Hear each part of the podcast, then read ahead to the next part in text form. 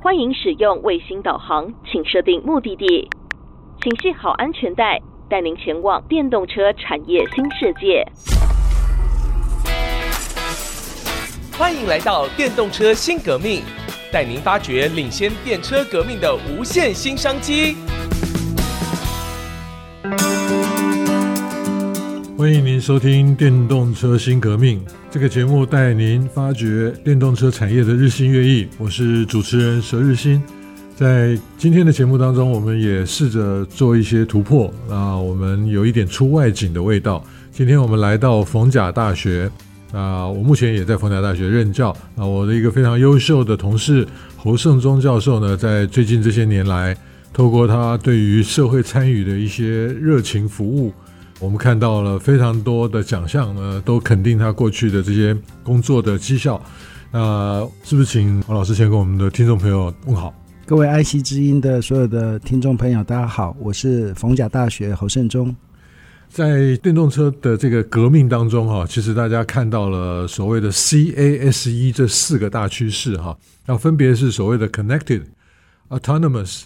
Shared 或者是 Service，那最后一个是 Electric 啊。那这四个大的趋势当中呢，其实我们看到车呢已经不再是一辆车了。我们过去一百年所拥有的驾驶经验，在电动车的一个新的时代当中，我们看到了无限的可能。那当然，从 connected 到 service，那另外呢，在这个电动的这个部分呢，其实在过往这一段时间当中，大家从技术的层面都有非常多的探讨。那我们今天试图从服务面啊，或者是说，诶，联网之后的这种新的商业模式想象，呃，来就教我们的侯胜忠老师。侯老师在过去呢，他从博士班的时候，他在政治大学的科管所，那在写论文的时候呢，就到新加坡啊去从事田野调查。那在那个地方呢，他不仅仅在那边做了实物的研究，而且把相关的一些技术跟商模呢带回台湾。后来，在大家熟悉的台湾大车队五五六八八的这边的服务呢，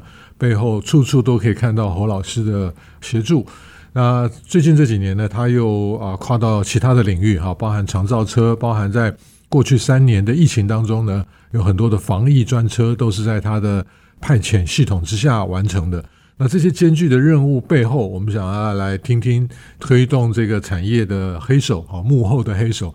黑 手黑手，他真的是黑手。好，请黄老师跟我们先分享一下一路走来的心路历程，好不好？其实做一个学术工作者，最好的一个就是我们很自由。那所以我们选择题目，实际上就是可以由自己来做决定。那二十年前选择用计程车切入来思考我自己的学术的走向，那时候看到的一个趋势就是 GPS。那 GPS 这件事情其实它改变了我们所有的空间、时间跟人类的活动。那如果再结合手机，再加云端，哦，我想在二十年前我们是尝试做这样的一个 connecting。那现在又看到一个更大的科技。就是 AI，还有电动这样的近邻碳排的，所以其实它又带出另外一种更多重面向空间，包含环境。所以我们过去在处理一个所谓的车队，那进而处理到司机社群，那后来变成是一个所谓的商业模式。那但是这些东西其实某种程度都是高污染的，因为我们是用小众运输。但是，当我们进入电动车时代，进入 AI 时代，其实它就会可能会跟整个环境、社会，甚至最近比较流行的 ESG，就会产生一个更大的联动。那甚至把整个空间都释放。所以，我想我最近的研究其实呃不再只是探讨所谓的 mobility as a service，这个事实上是传统交通领域的人比较希望看到的，就是用移动当做是一种服务。那我最近比较常思索的是，台湾迈入高龄少子，那偏乡的这样的一个三大趋势，mobility 可不可以是 as a social service，让它成为一个助人的一个渠道，甚至载具，甚至一个平台。所以最近的整个研究取向就是慢慢朝向从 mass mobility as a service 转向 mass mobility as a social service，就是在整个字。当中哈，其实教授们很会玩这些 文字游戏哈。那可是呢，增加了一个所谓的 social，它背后的整个意涵完全不一样了哈。那我们过去看到 IBM 他们提出来的这种所谓的 ICE 啊、PASS 啊、SAS 啊哈，大家哎陆陆续续又把前面的这一个字母又把它做了一些替换。那这一次侯胜忠教授跟我们分享的这个 Mobility as a Social Service，那加上了一个 social 之后呢，它好像。的确符合我们现在所看到的一些，不管是台湾也好，其实亚洲的国家，东南亚他们是正好在人口红利的高峰期。那在台湾、中国大陆、日本啊，那都面临到高龄社会的问题。那正好有这样的一些科技的 solution 进来之后呢，我们发觉说，哎，好像是有一些可能性。但是呢，这些可能性背后，其实我刚刚为什么说侯教授是黑手啊？就是他虽然没有进去，我不知道你会不会修车了。我在猜你可能会修车，因为上山下海哈。那我听过侯教授蛮多分享他的这些非常不容易的一些过程哈。那在很艰困的一些天候条件当中，他必须要到他刚刚提到了一个特别的一个区域叫做偏乡啊。那台湾虽小，但是呢，我们可以看到从海平面一直到高山，在很短的距离当中，各种的地形地貌，那它所引发出来的一种交通运输上面的挑战。那当我们把这一个 social 加上去之后呢，我们所面对的就可能是难以想象的困境啊。那我们是不是请侯教授跟我们谈一下啊？加了这个 social 之后，你这一双手变得可能更粗糙了。呃，其实，在整个移动把它当做一个产业的话，它一定是往所谓的有获利模式的城市去发展。那台湾大概有百分之八十七的土地，嗯，其实是住了。只有五百万人口，嗯所以代表其他大概将近一千九百万的人口，其实是住在百分之十三不到的土地。嗯所以我们去思想，这么大的一个八十七 percent 的土地，住了那么少的人，而且是分布在高山、原乡甚至海滨，那它的移动事实上就变得非常非常的辛苦。第一个，它不会有大众交通运输；第二个，所有的所谓的市场经济的这种所谓的供应的服务。交通不会过去，因为在那边无利可图。嗯，所以我们就看到一个困境，就是这些居住在这么遥远的这些偏乡，特别是很多是原乡，那他们的就医、就学、就养、就业，甚至一般的日常的社会参与，那他们怎么样去处理这些事情？那这些事情其实它就变成一个，一定要用一种全新的设计，就是一种所谓的。DRTS，我们叫做需求反应式的道宅服务，有时候它不会是定点、定线、定班这种大众交通运输，那它也不会有市场的这种所谓的计程车愿意去服务，所以它需要设计一种全新的服务模式。这个服务模式后面的商业模式可能没有经济诱因，所以怎么结合政府资源、民间的捐赠？非营利组织，再加上一部分的产业或者企业的这种所谓的想要去投入 CSR 的力量，来连接回来，这个才是我现在在努力的工作。是，节目先进行到这边，我们先休息一下，稍后我们回到电动车新革命，我们继续来谈 BRTS。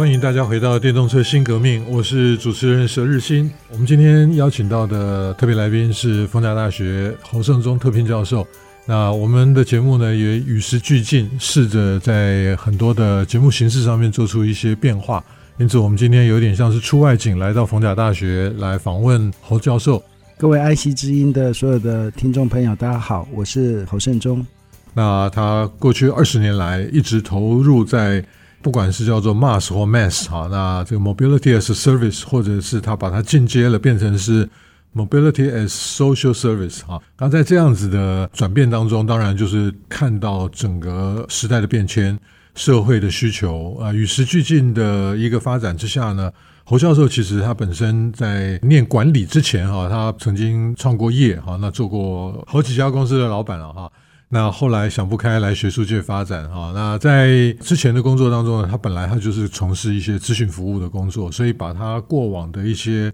业界的经验和他后来在政大科管所的一些研究工作结合之后呢，就一路从这个五五六八八到后来的长照车、防疫车，到现在我们看到去年花东地区因为地震的关系，台铁啊断线了之后。那国发会又委请侯教授从事了一段道宅的服务哈。那刚刚在节目休息之前呢，他有特别提到，这百分之八十七的土地上面所居住的同胞们呢，他们有非常多不一样的生活形态，以至于说我们在服务模式的开展上面，势必必须要以客为尊哈。而且呢，这个过程当中呢，他们可能付不起太多在都会区里面这么高价的这种服务。那因此呢，整个的服务模式在金流跟收益流，或者是在利润的这个部分呢，我们看到有一个截然不同于以往的创新模式，是不是可以请侯教授跟我们分享一下？因为行其实是一个社会正义，所以居住在任何地方，国家是有义务要去提供必要移动的交通出行。所以从人权的角度，这件事情其实。人民是需要有移动的权利，但是怎么提供？他如果没有商业诱因，那市场就没有办法去满足，那就必须要用国家的力量。那国家的力量就变成是啊，要用所有的纳税人的钱。但但是整个国家的财政其实也是有限，而且需求是如此的巨大，要把它全部散下去，其实很多人可能他所得到的也是相对的很稀少的。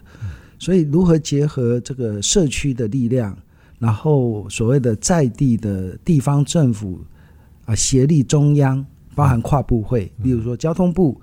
卫福部、教育部、原民会，甚至内政部，甚至警政署，其实他们都有很多的不同的专案，但是他们各自都有各自的目的。所以，如何汇总整个中央的部会，让它形成一个。可以更有效率化的资金池，来结合社区的力量，然后由社区自己产生一种自我的一个移动力的服务模式，这个才是一个正解。也就是说，从外面供应进来的服务都太贵了，所以一定要从在地的社区或原民偏乡自己长出来。那这时候就面对法规，因为很多的法规它其实是一个呃特许的。所以，如何让在地的非营利组织甚至个人，他都可以成为一个交通运输工作者？所以，这整件事情又牵扯到制度。所以从科技一直到社会创新，一直到制度创新，然后最后，其实我们最想要做的其实是改变游戏规则。因为过去的城市型的天龙国的这种所谓的政策思维，或者用年轻人。啊，或者这种所谓人口红利很高的这样的一个交通的一个思考逻辑，在面对未来这些偏乡高龄少子，甚至有很大量的其实是移动力根本是很弱的，例如说中风的，例如说身障的，例如说 啊这些妇幼的，那他所需要的服务是完全不一样。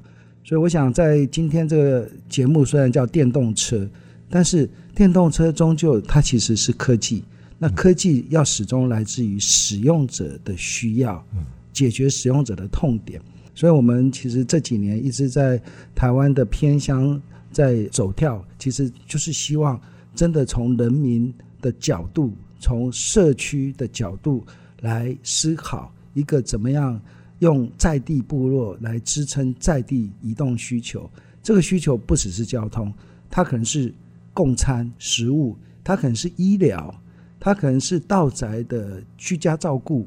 它可能是行动，所以我们有一个口号叫“食衣住行”。食是食物的食，医是医疗的医，住是住人的住，行是移动，用移动去翻转整个偏乡部落的食衣住行生活的所有的需要，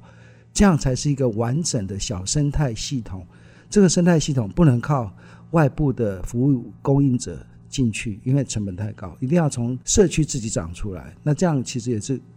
过去其实长久大家在谈的社区总体营造，或者现在的口号叫地方创生。其实整件事情对我而言其实是同一件事，只是我们必须要用一个更高的策略思维，跟更完整的利害关系人的生态系统，然后结合我们的移动力，然后去形成一个社会影响力。好，那所以在这个我们看到的这样的一个新的时代当中，哈，刚刚在休息之前呢，侯教授其实曾经提到了一个现在最夯的字，叫做 ESG。那刚刚谈到的比较是属于政府的角色，是制度的层面所需要去克服的一些障碍。那如果从民间的啊，就是说从企业界的这个 ESG 的观点，你有什么建议？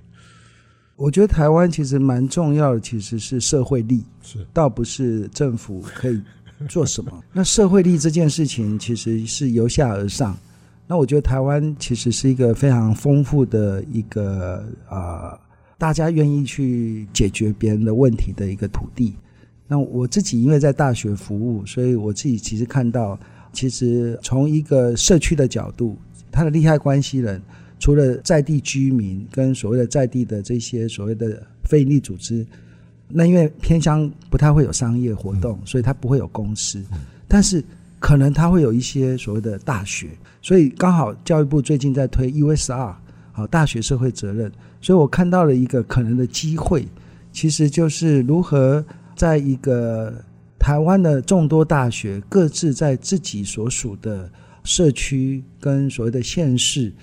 然后去形成在地的一个连结的力量，透过大学的这个所谓的一个啊平台，把企业的 CSR、ESG 把它带进到社区。那因为企业它其实本业还是在做它的原来的这个所谓商业，它并不太会有太多的投入在所谓的亲手做服务这件事情。但是大学因为要退场，有很多大学在未来其实面对一个退场的一个压力，其实它可以转型成为一个社区力量的一个连接的平台，然后让在地人结合大学的师生，再结合企业，然后最后由政府来引导。做一些资源的一些汇集，然后用在地的力量去支撑在地的需要。那企业的 ESG 其实它就是可以由大学的 USR 来结合，然后创造一种共同创造的过程。那我觉得这个在国外其实蛮多案例都是这样做。好像我去年去了一个叫做所谓的盐高市，好，在日本。那他们事实上是日本的偏乡的偏乡，有点类似像台东的关山，好，类似这样。他们其实已经找不到司机了，因为他们的司机都是八十岁了，所以他们已经没有人可以开车，所以他们就是集结东京大学还有在地的大学去研发自驾车。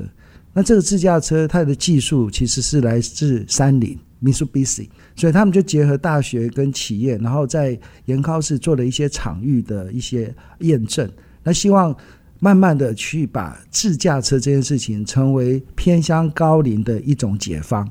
但是在自驾车之前，他们要先做一个所谓的服务模式的验证，所以他们是用共乘的一种自动预约媒合平台，然后让所有的人都可以用一个 App 就自动可以媒合到他所在的地方。那他的车站其实就不是一个站牌，他的车站可以是任何一个地址，所以他只要输入那个地址，那基本上我们预期五到十分钟就有一台车好会过来。现在这台车是有人开的。好，但是可能十年后这台车就没有人开，而且它可能就是电动车，而且它车上可能司机就不是开车，而是一个造服员，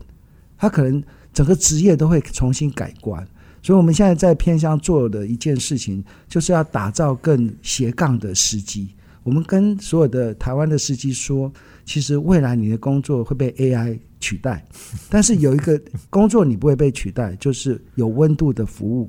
所以在二十年后，我们都会老。当有一天我们可以去服务别人，或者我们也被别人服务的时候，那时候那个科技其实带出来的，它就不是取代人类，而是它是服务我们去解决我们体力跟移动力不足的那个缺陷。那这个都是我们现在在大学端希望用 USR 结合 CSR，然后结合 ESG，甚至结合整个国家的产业政策，好，这个五加二的政策，看可不可以做一些事情。是刚刚谈到日本的案例哈，那其实很生动的，好像把二十年后的一个需求把它活化出来啊。那今天我们的节目呢，从这个比较柔性的哈，那在这个比较所谓的 social service 的这个部分呢，我们来看到这个 case 哈。我们过去讲到的车联网，好像都是在谈技术啊，车子怎么连到互联网或者各种的网络上面。那但是呢，其实我们看到这个 Connect 也有很多新的意涵。那特别在 S 这个部分，我们看到了 social service 啊，面对台湾这样的一些社会需求，我们看到电动车，或者说我们看到这种新的形态的车辆呢，它的确是能够带来啊，不仅仅是汽车产业的革命，而且是对台湾啊在社会创新上面所启动的，甚至是整个人类在高龄社会当中所面对的挑战，我们都能够启动新一波的革命。今天的节目进行到这边，我们非常感谢。啊，侯松松教授来到我们的节目当中，我是佘日新，我们下次见，谢谢大家。本节目由 DigiTimes 电子时报与 IC 之音联合制播。